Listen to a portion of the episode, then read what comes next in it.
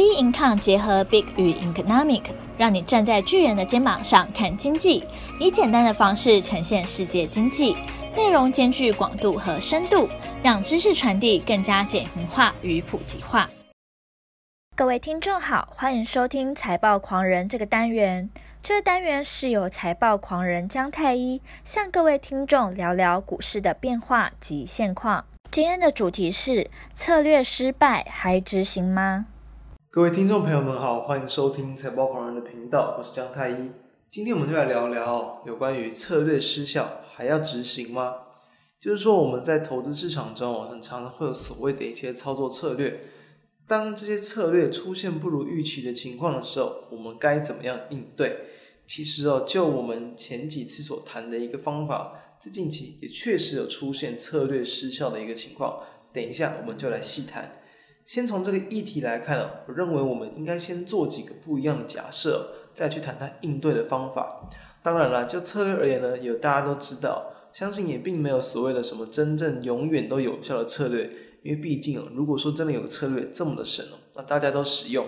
那就没有交易了嘛。因为假设大家都想买或大家都想卖，没有另一方的一个看法，怎么样会有价格成交呢？是吧？所以说呢。本来就不存在所谓的百分之百的策略，那一定会有失效期。那假设这个策略真的有效，基本上在失效期就可以视为单纯只是一个逆风期。很多在做城市交易的也会有所谓的一个叫 drawdown，就是呢在绩效回撤的过程之中会看到会有很明显的一段这个往下大幅回档，可能会侵蚀到一个绩效，或者是让绩效很明显的转负的一个倾向。这个地方呢，就是这个绩效表现差的时候，但我们要就此原因来放弃这个策略吗？当然不是，因为我们只是要知道，这当然它就只是在当下的这段期间没那么适合去做使用。比起你要花更多时间再去研究开发新策略，不如你就认清这个事实哦，认清这个地方本来就是有获利回吐的可能性。那你只要度过这段期间，后续的绩效就会慢慢拉起来。当然，这个前提假设是建立在策略有效。假设我们没有办法确定。是否这个策略真的是长时间都有效？第一个情况，可能我们没有做过足够的回测；第二个情况，可能做了回测，但是时空环境又出现了变化。很多时候，金融市场就是因为一些这个不确定性哦，因为一些所谓的这个非系统风险呢，来让这样的一个这个盘面出现一些这个很多的一些变化因子。比如说像今年的疫情，可能没有人会预期到，没有人会预期到影响到整体的经济层面，或是这一度的一个市场恐慌，那也有可能让很多一些策略都暂时出现了失效的一些情况，也有可能让一些主观交易的在面对到今年那个上半年的时候，是一个非常看坏的情况，那也没想到会如今天的一个表现来看，全球的金融市场拉升到了这样的位置哦。所以说，当然如果说我们回测时间够长的话，如果说我没办法至少知道说它其实长时间来看。还是有用的话，还是可以去遵循我们上述谈到一个有效的假设来去做应对。就是说，你就暂时就接受这样的一个亏损期，嗯，不要完全去放弃，不要因为一个暂时表现不好就去想要换策略，你可能会越换那个越失效。好，那假设连该策略在过往表现的成果都不清楚，建议就先别使用了，因为说你可能真的没有办法知道说它一个长期验证的一个结果。那当然，有时候你主观认定可以执行的策略。可能仅仅是自己在观察时候幸存者偏差，什么意思哦？可能只是我们用这个策略去看几个好的例子，发现到哎，好的例子都出现了这样的一些迹象，但可能没发现很多坏的结果，失败的案例也都会出过类似的一个迹象，这是要知道的。那第三点呢，其实很多人可能虽然说大家如果知道的话就不会去执行了，但很多人可能是不知道什么是不知道，不知道这个策略是无效的。哦基本上，如果我们知道无效，当然不可能会执行嘛。所以我们会执行的策略，一定都是我们认为有效。但认为有效，其实无效，那怎么办？很多时候，到底有效无效，我们可以用逻辑性的想法去想。那些比如说出现什么什么迹象，就会导致怎么样怎么样，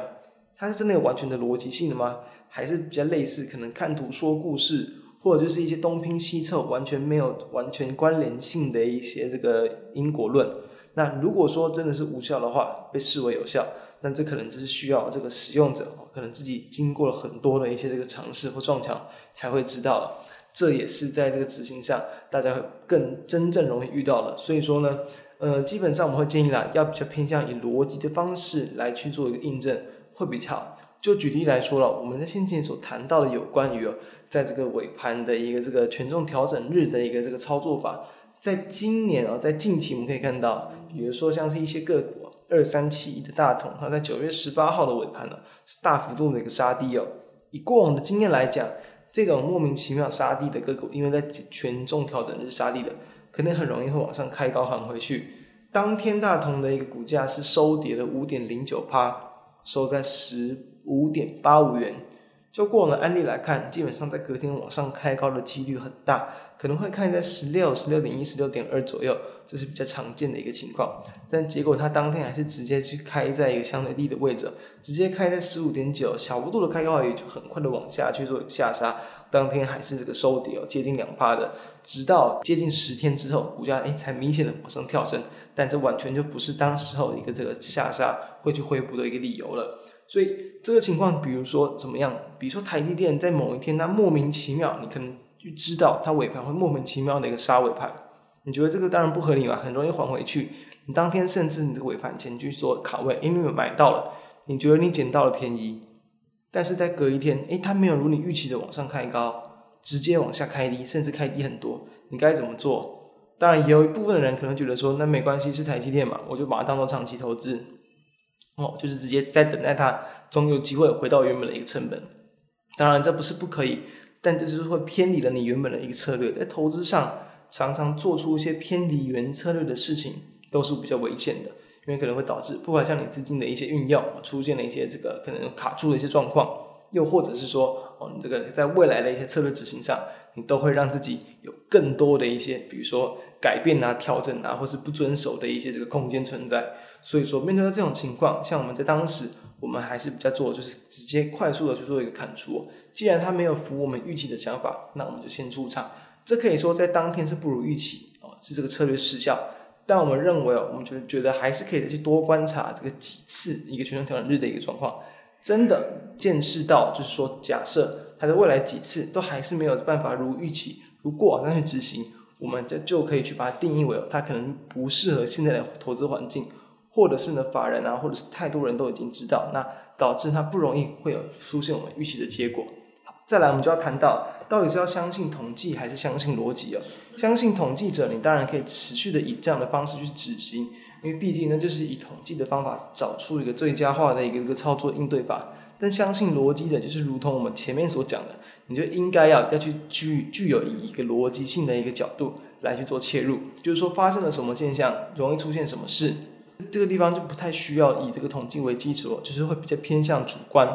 当然，所以说偏向主观的部分，同样也会遇到失败之时，就如同我们刚刚所谈的。所以说，同时也有可能因为越来越多人都知道这个方法。导致它在该时空环境下真的不适用，所以其实这个问题哦，就取决于说我们到底对它的一个把握度，还有背后的一个证据跟逻辑是否充分。我们认为哦，其实基本上够充分的话，你是可以去承受失效期的。但是要承受多久，我们建议不要拉得太久。逻辑够充分，我们建议可以观察。如果是呃每天都可以试用的话，那你就是在拉长，可能大概半年到一年的一个时间哦，用这个大数据的一个方式来去验证。到底它是不是这个可能胜率有这个六十七十趴以上？如果是一段时间才能用一次，我们建议大家就可以抓个大概三到五次，连续三到五次都没有出现很明显的符合我们原先的预期，就有可能环境出现了变化了，不可能会有完美适用所有时段的策略。那认清这个事实之后，我们再重新出发，重新以不同的一个策略跟方式来去寻找，我们认为就可以了。以上就是我们认为在投资市场中，你面临到策略失效的时候。可以去采行以及应对思考的方向。以上，我们下一次再见，拜拜。财报狂人就到这边结束。喜欢我们的内容可以订阅。有任何问题、任何想法，可以到我们的脸书专业以及我们的 Instagram 直接与我们做交流。我们的 IG 账号是 bincon 点 IG。我们下期见喽，拜拜。